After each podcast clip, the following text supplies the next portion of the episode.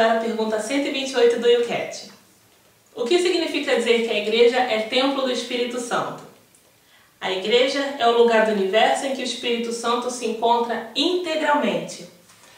A palavra de Deus diz que onde dois ou mais estiverem reunidos em nome de Cristo, Ele está no meio deles. Portanto, quando estamos reunidos enquanto igreja, o Espírito Santo habita em nós. O Espírito Santo habita na palavra e no coração de cada um dos cristãos. E o Cat continua. Quem se abandona ao Espírito Santo pode presenciar ainda hoje verdadeiros milagres. Que você se deixe abandonar no Espírito Santo para que verdadeiros milagres aconteçam na sua vida.